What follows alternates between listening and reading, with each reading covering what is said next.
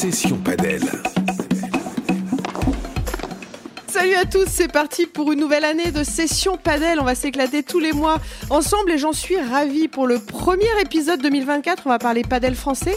En revenant sur le P2000 d'Urban Padel Carquefou, on ira en Suède car notre père française a fait parler le talent. Et on voyagera à l'autre bout du monde en Australie où les Français ont fait un sans faute. On va parler développement aussi car on veut des pistes partout, des clubs, des écoles de padel, des compétitions partout sur le territoire.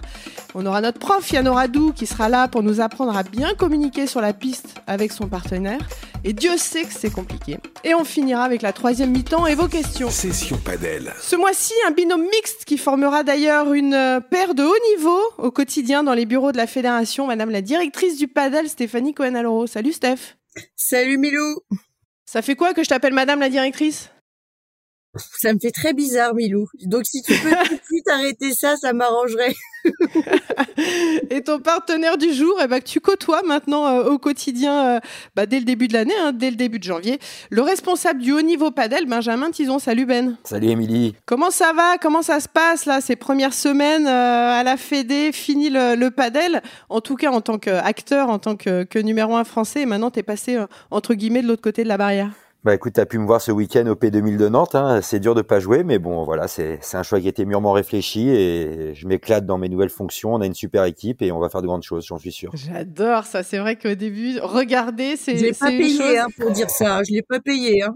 Ouais, bah attends, j'ai l'impression, je suis en train de me justement de, de me poser euh, la question. Steph aussi, toi, toi, es, euh, ça fait plus longtemps que tu es à la fédération. Euh, tu es directrice euh, du paddle. Qu'est-ce qui t'a plu dans le profil de, de Benjamin? Bah déjà, on est super complémentaires parce que moi, j'avais besoin à mes côtés comme tu sais, je viens pas forcément de l'univers du padel, je viens de l'univers du tennis et j'avais besoin dans mon équipe quelqu'un en plus de l'équipe actuelle qui connaît déjà très très bien le padel, mais j'avais besoin de cette, ce regard justement très padel qui connaît parfaitement tous les acteurs du padel, qui connaît très bien le haut niveau, qu'il faut pour arriver à un haut niveau et, euh, et donc c'est cette complémentarité qu'on a, je pense, j'espère en tout cas, euh, avec Ben qui était hyper utile pour moi. C'est vrai qu'en tout cas sur le papier c'est un beau duo, j'ai hâte de voir justement ce que ça va donner. Alors Ben j'adore hein, parce que je lis euh, Instinct Paddle.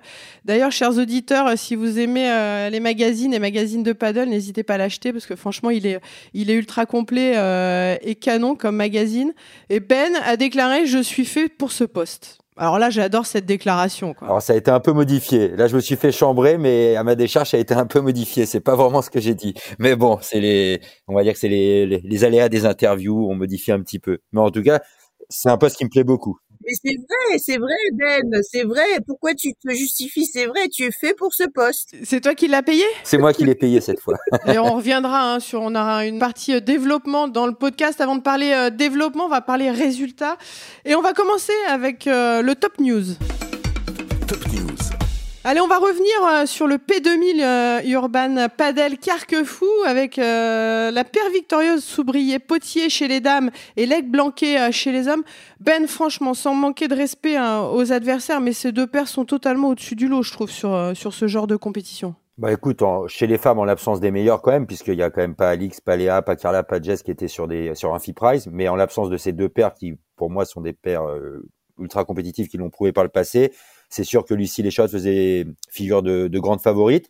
Elles l'ont prouvé sur la piste, même si elles ont eu des débuts de finale difficiles. Elles étaient menées 4-1 contre Tiffany et Fiona, donc c'était pas si facile que ça.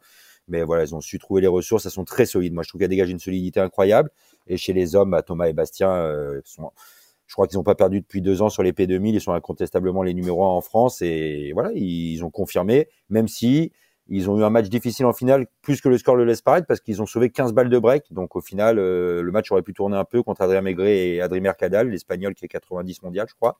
Donc voilà, c'était un super, une super finale et il y avait du monde à Nantes et il y avait du monde à l'Urban, à Carquefou, pardon, et du coup c'était c'était super sympa. C'est vrai que c'était sympa. Stéphanie, euh, il y a 4 P2000 hein, dans l'année euh, sur le territoire. Ça fait partie en fait quoi de tes priorités que sur le circuit euh, français, il euh, y ait du bon niveau. Ça permet aussi aux jeunes de pouvoir euh, s'exprimer sur, sur ce genre de tournoi? Ouais, nous, on a vraiment la volonté, en effet, de d'augmenter le nombre de tournois, d'augmenter surtout le nombre de tournois FIP aussi, parce que ça permet aussi d'aller se confronter aux, meilleurs internationaux. Donc, on, est en train de travailler là-dessus avec l'équipe, justement, c'est de développer tous ces tournois euh, internationaux pour euh, bah, pour que les jeunes s'aguerrissent aussi. C'est donc euh, donc c'est hyper intéressant. Et et donc voilà. Mais d'ailleurs, bravo Milou hein, pour ta victoire en P1000 parce que c'est quand même énorme. J'aime bien que tu rappelles quand même, voilà, ce genre de, de victoire, c'est clair. Mais tu sais que j'ai joué à Nantes, là, laisse tomber les courbatures, parce que les gens qui disent que le paddle est pas un, sport euh, qui demande une condition physique, franchement, ça, je, suis pas du tout d'accord avec eux. Puisqu'on parlait justement de, des P2000, tu as évoqué euh, Stéphanie euh, les FIP, et d'ailleurs Ben, bah, il y avait un FIP Rise en, Suède, et la belle victoire hein, de Carla Touli et Jessica Gigné. En plus, elles disputaient leur premier tournoi international ensemble. Ça, c'est cool aussi hein, pour toi de voir les filles justement démarrer euh, la saison et, leur association de cette manière. Toi, en tant que responsable du haut niveau, qu'est-ce que tu pourras leur apporter ou quels, seront les, contacts que tu auras avec elles euh, tout au long de l'année? Bon, écoute, déjà, je suis très content qu'elles aient gagné. Elles étaient tête de série 2 du tournoi, donc elles n'étaient pas favorites, mais elles étaient quand même, voilà, on va dire que c'est pas non plus un exploit qu'elles ont fait, même si c'est très bien, comme tu l'as souligné, pour une première association. Euh, ce que je vais pouvoir leur apporter, bah, c'est aussi à leur demande parce qu'elles ont chacune des entraîneurs et je veux pas prendre trop de place, mais elles savent que je suis là, euh, comme d'ailleurs pour toutes les filles ce week-end qui étaient au P2000, je crois que j'ai fait passer ce message-là avec le futur sélectionneur femme quand ça sera validé et moi-même, on est là pour aider le plus possible les joueuses. Donc, euh, ça peut aller de l'individualisation si elles ont vraiment besoin, parce qu'il y en a qui n'ont pas encore des structures très développées.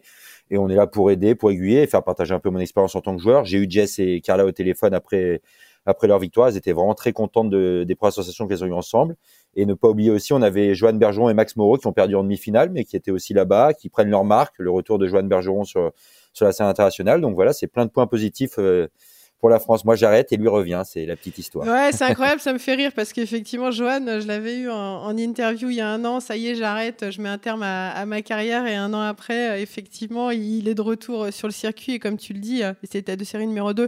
Ils ont perdu euh, en demi. Peut-être euh, petite déception. Euh, ce qui est intéressant aussi pour toi, pour vous, c'est de voir aussi Julien Serin et Emmanuel Vives. Alors, ils ont commencé l'année. Alors, eux sont partis complètement à l'autre bout du monde. Ils sont partis en Australie. Ça aussi, c'est intéressant. Puis ça montre aussi la motivation, je trouve, des gars de partir aussi loin euh, et de ramener en fait beaucoup de points euh, dès le début de l'année Écoute, c'est un choix risqué hein, parce qu'il faut aller en Australie, le décalage horaire, et surtout c'est en pré-saison, donc c'est-à-dire que la préparation physique, elle est pas si facile que ça à faire là-bas. C'est un choix, ils ont fait un choix de points. Ils avaient une pression parce que si tu vas et que tu gagnes pas, euh, c'est vraiment cher payé du coup. Et ils ont gagné, donc c'est beau de résister à la pression et de gagner contre deux joueurs espagnols à chaque fois en finale les mêmes. Euh, qui jouent bien, qui sont à peu près à leur classement. Donc voilà, c'est vraiment des, belles victoires. Ils étaient tête de série 1, ils ont confirmé, mais comme je le disais, c'est dur de confirmer quand tu es favori et surtout quand tu fais un, aussi grand déplacement en début d'année. Donc euh, voilà, écoute, c'est de bonne augure pour la suite. On a Julien Serin qui est rentré dans le top 200, qui a rejoint son coéquipier. Écoute, j'espère qu'on aura d'autres bonnes nouvelles comme ça. L'année commence bien sur les FIP. On a gagné tous les Français, et tous les FIP qui ont eu lieu, euh, à part Là, en Suède, chez les hommes, on perd en demi, mais c'est de bonne augure pour la suite de la saison. Ouais, c'est bien. Combien on gagne tiens, sur un FIP? Parce que j'ai discuté avec Julien justement euh, ce week-end à Carquefou. Euh, le retour d'Australie euh, pour payer pas très cher le, billet d'avion, autant dire qu'il y a eu beaucoup, beaucoup, beaucoup d'escales. Combien on gagne quand on gagne un FIP? Ça dépend les FIP. Là, c'était un FIP Prize en l'occurrence, c'est un FIP promotion. Sur le FIP Prize, ça doit être 1000, 1100 euros chacun. Ça dépend, c'est pas fixe. Il y, a, il y a une somme minimale et après les clubs peuvent mettre un peu plus. Mais je crois que là c'était 1100 euros chacun, si je dis pas de bêtises, comme un P2000 en France à peu près. Bon après ce sera le quoi, Stéphanie, c'est votre job aussi après de les accompagner un petit peu financièrement. Justement, quel est l'apport de la fédération euh, et de votre de votre département justement auprès de ces joueurs qui quelque part voilà qui s'entraînent, qui veulent être professionnels et qui font l'effort d'aller à l'autre bout du monde? Et on sait que ça a un coût et surtout quand on voit que bah, les prize money sont pas encore hyper élevés. Bah, c'est tout le travail justement qu'on est en train de faire avec avec Benjamin, c'est c'est de voir comment on peut évidemment aider nos, nos meilleurs joueurs. Nous on est on va être très, je laisserai évidemment Benjamin parler de ça, mais on va être très axé aussi sur euh, la formation euh, donc des jeunes. Euh, ça nous semble hyper important d'aider justement nos jeunes pour créer ce vivier hein, de, de, de, bons joueurs au, au padel. Donc, euh, donc évidemment, on les accompagnera. Et puis l'idée, c'est vraiment d'accompagner aussi beaucoup, beaucoup la formation. Alors, on a fait le tour de, de l'actu, l'actu sportive, et pour que ce sport se développe, bah, tout simplement, il faut des pistes. La piste à fédé. La piste à fédé. Alors Steph, je le disais en intro, on veut des pistes, mais alors partout sur le territoire. C'est-à-dire qu'on veut sortir de la maison et pouvoir jouer euh, tout simplement au paddle. Non, plus sérieusement, quels sont les objectifs en termes de développement? On va dire des, structures. Est-ce qu'on peut le dire à court, moyen euh, et long terme? Bah, aujourd'hui, on est à peu près à 1800 pistes. Alors sur les, pistes dans nos, structures affiliées et habilitées, hein, il y en a un petit peu plus si on compte les, les, les structures euh, qui sont non référencées, on va dire. On a vraiment évidemment un énorme objectif de développer les pistes, mais d'une manière, je dirais, euh, intelligente. C'est-à-dire qu'il faut qu'on arrive justement à, mettre des pistes là où on en a besoin, euh, que ça soit dans des zones où il y en a pas ou, dans des zones où il y a énormément, énormément d'attentes pour euh, pour jouer au padel. L'Île-de-France en fait partie. Hein. À Paris, on, on attend beaucoup pour jouer au padel, donc c'est tout l'enjeu qu'on a nous c'est de les développer, mais de les développer intelligemment, voilà, pour que ça soit surtout utile et qu'on permette aux gens de, de jouer au padel euh, le plus rapidement possible. Ben, toi qui, euh, qui as voyagé, on est comment en France? En toute honnêteté. Hein. On est comment en France par rapport au développement du paddle? Ouais, par rapport aux structures, par rapport à la structuration. Écoute, euh, on est un, on est un pays locomotive, hein, si on prend l'ensemble des pays européens. En tout cas, après, on n'est pas au top du top, dans le sens où la Suède et l'Italie ont pris les devants sur ces dernières années, mais on va essayer de rattraper un peu le retard. Justement, c'est le but de cette direction paddle, justement, sous l'impulsion de Stéphanie, qui a bien décrit les objectifs. Et voilà, on, est, on va essayer de se raccrocher à ce wagon. Et voilà, on a aussi plus de projets internationaux qui sont pas liés à la fédération de base, mais au final qui permet d'avoir des résultats encore un peu devant l'Italie et la Suède, euh, en tout cas chez les adultes. Et on va essayer de s'accrocher pendant 3-4 ans, le temps qu'on impulse un peu ce mouvement pour aller titiller après les tout meilleurs. Steph, comment aujourd'hui est-ce qu'on peut bien travailler euh, avec les clubs? Toi, tu as travaillé avec les clubs justement sur la partie euh, tennis, hein, c'est ce que tu faisais avant d'arriver euh, au paddle. Comment bien travailler avec eux et comment voilà créer un, lien sympa qui soit entre guillemets win-win à la fois pour la fédération et pour les clubs? Bah, je crois que l'humain déjà ça passe avant tout par l'humain, euh, déjà de, de, beaucoup discuter avec eux, de comprendre leurs problématiques, de comprendre leurs attentes. Nous on est là pour euh, évidemment les aider, mettre euh, des outils à leur disposition qui leur permettent de se développer. On est un monde associatif donc on a beaucoup de bénévoles qui font un travail euh, incroyable sur les territoires pour justement développer le tennis, le padel. Donc je crois que c'est vraiment les accompagner, les écouter, essayer nous de leur faciliter la vie par des choses qui pourraient leur manquer. Donc je crois que ça passe évidemment beaucoup par l'humain et puis de les aider via des outils, via des, des aides administratives qu'on pourrait leur mettre à disposition. Euh, ben, j'aimerais qu'on fasse, on ait un petit volet euh, équipe de France, jeunes et adultes. Est-ce que tu envisages euh, des, changements? Est-ce qu'il va y avoir des évolutions? Si on commence déjà chez les adultes Tout à l'heure, tu parlais de la nomination peut-être de capitaine ou de, nouveaux capitaines. Non, je te disais qu'on attendait la validation un peu, voilà, des parce que comme tu le sais, la fédération c'est voilà, c'est une grosse machine. On décide pas tout seul, il faut valider les décisions. On, moi, j'ai voilà, j'ai proposé deux noms pour les capitaines. Je pourrais pas t'annoncer en avant-première qui c'est voilà, moi, nous avec Stéphanie, on a déjà fait nos choix et voilà, ça va, je pense, aller assez rapidement. Mais euh, des changements, on va pas changer pour changer. Le but, c'est de professionnaliser ce sport. Donc, euh, c'est aussi améliorer ce qui se fait actuellement, mais pas forcément en changeant de nom. C'est aussi tout simplement en améliorant la mission en améliorant la mission. Est-ce que toi, tu te vois aussi être. Euh, est-ce que c'est possible que tu fasses partie aussi de, cette équipe de France à l'intérieur avec un, je sais pas, avec des, euh, missions euh, particulières ou tu resteras à, l'extérieur? Forcément, en tant que responsable au niveau, j'ai un rôle à jouer là-dedans, de management avec les sélectionneurs et d'échange. On va être dans l'échange et au final, vu mon, mon, nouveau poste et mon expérience, il est légitime que j'aide entre guillemets les deux nouveaux sélectionneurs à échanger et pour que la décision soit la plus certaine possible et qu'il n'y ait pas de débat, même s'il y a toujours des débats sur les non sélectionnés, ça, on pourra jamais l'empêcher, mais qu'on soit en tout cas, pour moi, plus on va être dans l'échange et plus on va partager nos expériences et nos points de vue, plus on sera dans le juste, dans le vrai.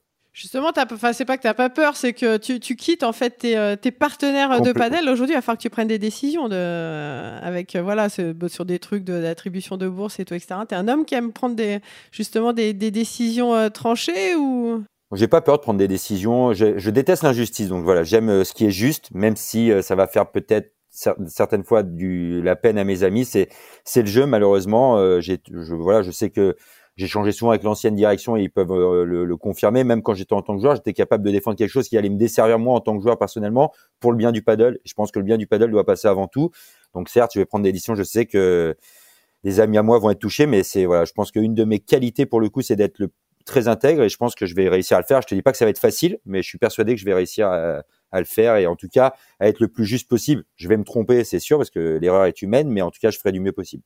Ouais, ça j'en suis, euh, j'en suis certaine. Steph, je suis obligé de te titiller. On entend peut-être qu'il y aura un CNE paddle. Je sais pas s'il faut l'appeler d'ailleurs comme ça, un centre national d'entraînement euh, de paddle qui est à l'étude. C'est une info, une intox. C'est quelque chose que, que vous avez euh, en tête pour le développement du paddle, de la formation? C'est aussi des pistes qu'on étudie. On a, comme je te le disais, on a, on a vraiment envie de de, de, mettre le paquet sur la formation. Et donc un, centre d'entraînement fait partie justement des actions euh, pour développer et accélérer la formation. Donc c'est des sujets en discussion. Pour l'instant, il y a, y a rien d'acté ni sur le lieu, ni sur le, la date, ni sur euh, quoi que ce soit. Mais en tout cas, c'est une vraie volonté en effet qu'on ait nous aussi un centre d'entraînement de padel. Voilà. ça va, j'ai pas fait trop une réponse de Normande quand même. Hein. Non, c'est bien, c'est bien. Mais tu sais que les Normands, ce sont des gens de, qualité, donc tu peux t'inspirer d'eux sur euh, sur les réponses. N'hésite pas, Ben, pour terminer justement sur euh, cette partie clubhouse sur la formation des jeunes. Il y a quelques centres maintenant hein, qui, euh, qui forment notamment le, le MAS à, Perpignan, il y a la Holine, euh, il y a euh, Big Paddle Bordeaux. Je ne vais pas tous les citer parce qu'en même temps, en citant, je suis sûr, je suis sûr d'en oublier. Toi, quel axe, en fait, quelle priorité dans le développement justement de la formation des jeunes que tu veux, voilà, sur lequel tu vas être attaché notamment dans cette bah, année? Pour moi, c'est comme l'a un peu dit Stéphanie tout à l'heure, c'est l'extrême priorité. Pour moi, vraiment, voilà, c'est notre plus grande priorité. On est tous en accord avec cette décision. Tous les membres de l'équipe, on, sait qu'il faut mettre le paquet sur les jeunes, que c'est l'avenir du paddle et qu'aujourd'hui, si on n'a pas de jeunes, si on n'a pas d'école de paddle dans les clubs, s'il n'y a pas de jeunes qui sortent, il n'y aura pas de bons joueurs. Il faut de la masse aujourd'hui. Déjà qu'il manque des structures, même si c'est en train de s'améliorer, il manque des écoles de paddle. Donc, on va avoir un gros travail de faire d'échange avec les clubs pour pouvoir mettre en place des écoles de paddle et des écoles de compétition, bien sûr. On va suivre ça avec, euh, avec euh, attention. Allez, maintenant, comme chaque mois, on retrouve notre prof. Euh, Yann Oradou. Le prof. Et on retrouve notre prof, notre prof préféré, Yann Oradou. Salut Yann. Salut Émilie, salut à tous.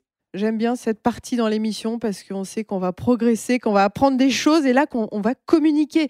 La communication pendant le jeu, bien communiquer avec son partenaire, ça c'est extrêmement important et surtout au très très haut niveau, ça communique mais de fou. Voilà, c'est la communication paddle, c'est très très important. Euh, on peut voir hein, quand les Espagnols jouent, les Argentins, ça communique tout le temps, tout le temps sur chaque point. C'est vraiment pour annoncer en fait ce que les adversaires font. Est-ce que les adversaires montent au filet? Est-ce que les adversaires restent au fond de piste? Est-ce qu'il y en a un qui monte au filet, l'autre reste au fond de piste? Il faut vraiment annoncer quasiment euh, tous les mouvements des adversaires. Alors, comment bien annoncer? Parce que moi, je suis incapable. J'adore communiquer, j'adore parler, mais sur un terrain de paddle, je suis totalement à faune. Je suis incapable de dire quoi que ce soit. Comment est-ce qu'on doit dire si on a un des deux? On est en galère quand les deux ne montent pas au filet, qu'il y en a un qui reste au fond, l'autre il monte au filet. Est-ce qu'on s'adresse à la personne qui est dans ta diagonale ou la personne qui est euh, droit devant toi? Donc ça, c'est le plus difficile, hein, quand il y en a un qui monte et que l'autre reste au fond. Alors soit on les appelle par les prénoms, si on connaît les prénoms, euh, soit, on dit, pas. soit on dit dans ta diagonale, enfin en fait de, le, tien, en fait on dit ça. On dit ton adversaire. Ton adversaire, c'est celui qui est en diagonale. D'accord? Si euh, c'est l'autre qui monte, on peut aussi, souvent on annonce celui qui reste au fond pour jouer sur celui qui reste au fond. Et si, si les deux montent, on dit les deux, les deux collés, c'est qu'ils sont très près du filet, donc entre le filet et les deux mètres. Si on dit milieu, c'est qu'ils sont entre euh, le filet et les 4 mètres. Donc là, on peut jouer soit dans les pieds, soit on peut lober. Et si les deux joueurs euh, restent au fond de piste, bah là, ça veut dire que tranquillement, on peut rejouer une balle plutôt lente et reprendre le filet. Donc, quoi qu'il arrive, si tu me dis euh, dans ta diag euh, fond, moi, je dois rejouer dans la diag. Quoi qu'il arrive. Quoi qu'il arrive. Après, tu, vous pouvez surprendre hein, de temps en temps pour jouer fort sur, sur, le, sur le volleyeur, pour varier un petit peu. Mais, mais, encore une fois, hein, le but, c'est de, de, garder le filet, de reprendre le filet au paddle. Parce qu'on sait c'est qu'au filet qu'on gagne les points. Donc vraiment essayer de rejouer sur celui qui est derrière, qui est resté derrière, pour reprendre le filet. C'est quoi la clé en fait? Ok, bien communiquer. Bien communiquer, très important. Bien annoncer, hein, parce que c'est pas toujours facile. Hein. Au début, on a tendance surtout à regarder ce que fait euh, notre partenaire, et alors qu'il faut toujours avoir les yeux rivés sur les adversaires quand euh, c'est pas nous qui touchons la balle. Il y a aucun moment en fait, tu peux tourner la tête et regarder euh, où, est, où sont les adversaires? Non, il faut vraiment faire confiance à, à son partenaire, donc pas le regarder et regarder vraiment en face et imaginer que le partenaire va jouer là où vous avez euh, voulu qu'il joue. Ouais, tu donnes des informations en fait à l'adversaire qui entend. Est-ce que parfois tu peux dire aussi milieu et ça veut dire à ton partenaire joue au milieu? Alors non, on va jamais annoncer à notre partenaire euh, le coup qu'il doit faire. Parce que ça peut être déstabilisant. Voilà, c'est quand même lui qui doit faire son choix. Euh, voilà, nous, on annonce ce que font les, ce que font les, les- les adversaires. Voilà, comme je vous ai dit, hein, c'est important de varier, euh, de varier vos coups, hein, d'allumer de temps en temps celui qui est monté, même si l'autre est resté au fond. Euh, mais voilà. Dernière chose, comment trouver le temps? Parce que alors déjà, je- effectivement, j'arrive pas à communiquer parce que j'ai l'impression quand je joue au paddle d'être toujours dans le speed, dans le speed, et donc je prends pas le temps. Alors en fait, que tu te rends compte que tu as le temps. Ouais, on a le temps. Alors, c'est souvent, on communique aussi quand on reçoit un lob. Euh, donc, forcément, lob, on a le temps un tout petit peu plus euh, de parler. Bah, merci beaucoup, Yann. On a le temps, on a le temps de communiquer. Il faut communiquer pour être euh, bon, être une bonne, euh, une bonne team. C'est hyper, hyper important au paddle. hein. Venant du tennis, on n'a pas l'habitude, mais euh, au paddle, hein, vous pouvez écouter les matchs, vous pouvez regarder les matchs, ça parle tout le temps, tout le temps, tout le temps. Bon, merci, on se retrouve le mois prochain. Merci, Milly. Ciao, ciao. Le prof. Euh, comme on vient de l'entendre, euh, Ben, euh, et franchement, le paddle, c'est un sport de tchatcheur. hein. Ça, ça dans tous les sens. Les Espagnols, les Argentins, on a l'impression qu'ils jouent et ils discutent. Est-ce que pour toi, ça a été, simple? Est-ce que c'est quelque chose de naturel, justement, de, bah, communiquer? Parce que quelque part, il faut, tout dire, en fait, sur la piste. Et Dieu sait que c'est hyper compliqué, ça, de parler. Non, mais moi, ce qui m'avait plus marqué au début, c'est que voilà, ils arrêtaient pas de parler. Je me dis, mais qu'est-ce qu'ils se disent Je comprenais rien au tout début quand j'ai commencé. Au début, mon partenaire espagnol me parlait. Moi, je me suis dit, mais pourquoi il me parle? Je l'écoute même pas. Et au final, sur la fin de ma carrière, sur les, la dernière année, si mon partenaire me parlait pas, j'étais complètement perdu. Donc, j'étais complètement devenu comme ces Espagnols argentins qui peuvent plus jouer euh, sans annonce, parce qu'en fait, c'est vrai que l'annonce te permet de savoir où sont les adversaires et quel coup tu vas utiliser toi. Donc, en fait, c'est super intéressant. C'est une habitude à prendre. Je dis pas qu'il est facile au début. D'ailleurs, je t'ai vu parler ce week-end, c'est c'est catastrophique, Émilie. Il faut tout revoir. Non, mais je dis toujours refilé collé. De toute façon, on est peinard. Je dis toujours refilé collé. Parfois, Ouais. les nanas, elles sont au fond. Enfin, Donc c'est euh, voilà, quoi. non, mais c'est quelque chose au final la communication qui est super important et ça détermine beaucoup de choses et beaucoup de bons choix, surtout dans les moments chauds. On est rassuré de savoir un peu où sont nos adversaires et, et si on loupe, on peut dire que notre partenaire nous a mal parlé, c'est pas mal aussi ça. ça c'est clair. Allez maintenant, comme on l'attend euh, tous les mois, on adore, enfin en tout cas moi j'adore personnellement euh, ce passage dans, dans ce podcast, c'est la troisième mi-temps. La troisième mi-temps. Alors la troisième mi-temps, euh, Ben, elle t'est essentiellement euh, consacrée. Je suis allée voir les filles euh, justement à Carquefou euh, ce week-end. Il y a quelques petites questions. Je pense qu'elles prennent soin de, toi. Elles font euh, attention. La première question de Soussou, alias Charlotte Soubrier. Ça fait quoi euh, de retourner dans la petite euh, chaleur parisienne et de bosser toute la journée? C'est bien ou pas? Je crois que c'est le plus dur dans mon arrêt de carrière, c'est pas de plus jouer, c'est de retrouver ce froid, ce temps grisâtre et cette pluie. C'est vraiment le plus dur. Merci Soussou pour cette Ah, question. c'est ça le plus dur Le mec, il est arrivé à Paris en décembre en t-shirt, quoi. J'ai toujours pas de manteau. Ah ouais, carrément. Non, c'est très dur, c'est très très compliqué. Question d'Amélie de Trivière. Ben, j'ai une petite question pour toi concernant ta forme physique. Puisque là, tu vas peut-être un petit peu moins jouer. Euh, comment tu vas ne pas prendre 20 kilos? Attends, bah déjà, c'est pas gentil, Amélie, mais elle a pu voir que ça fait déjà trois semaines et que je suis affûté comme jamais, que je fais attention à ma ligne et que je vais trouver le temps de continuer à jouer un petit peu pour le plaisir. Je jouerai pas beaucoup, ça c'est une certitude parce que je fais un peu partie de ceux qui disent soit tu joues, soit tu joues pas. J'ai pas envie de jouer et de, de pas être bon, ça m'intéresse pas. Donc, euh, donc voilà, mais je jouerai encore quelques fois pour rester au contact de ce qui se passe surtout. Et je fais attention à ma ligne. Tu peux dire à Amélie de pas s'inquiéter. Ouais, c'est clair. Non, mais attends, et Stéphanie, qu'est-ce que vous lui faites? Parce que alors là, il est fit de chez fit. Alors, il était fit quand il était joueur. Mais alors là, bon, tu me dirais, il va perdre un peu de masse musculaire, mais pas en si peu de temps quand même. Je suis quand même une spécialiste de la ligne. Je sais même pas pourquoi tu poses la question. C'est clair. Non, mais attends, mais qu'est-ce qui me prend? Qu'est-ce qui me prend? On a une question sympa, tiens, aussi, de question de, de Lucille Potier. Comme on sait que t'aimes bien euh, être, euh, t'es une personne assez calme et posée, qu'est-ce que ça fait euh, d'être assis à un bureau toute la journée maintenant? Ah, écoute, c'est c'est résumé mon travail et c'est pas le ça. Je suis pas assis dans le bureau toute la journée et elle a bien résumé. Je suis pas calme. Stéphanie est en train de me découvrir. Moi, au bout de dix minutes, elle l'avait vu, je crois.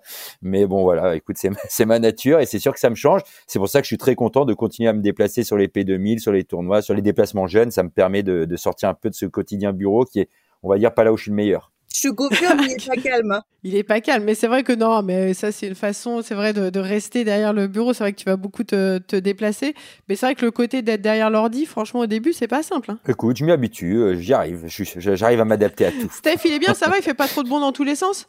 Non. T'arrives à le calmer un peu?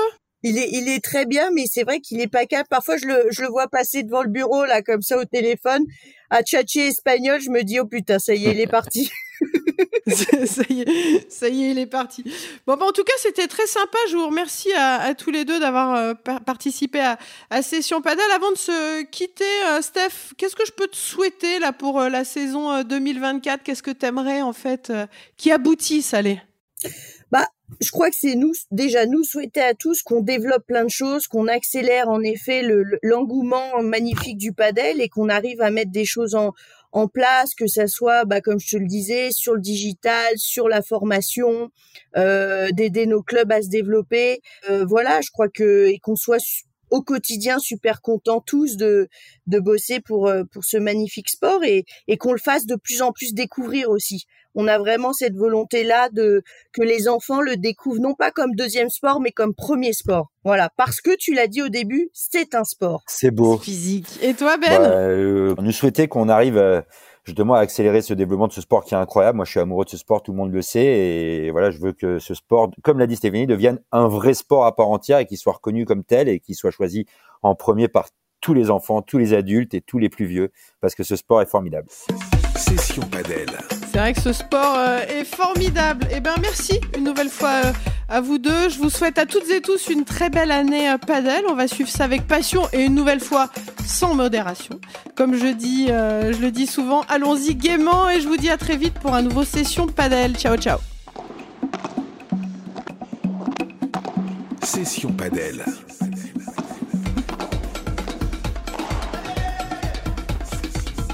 Session padel.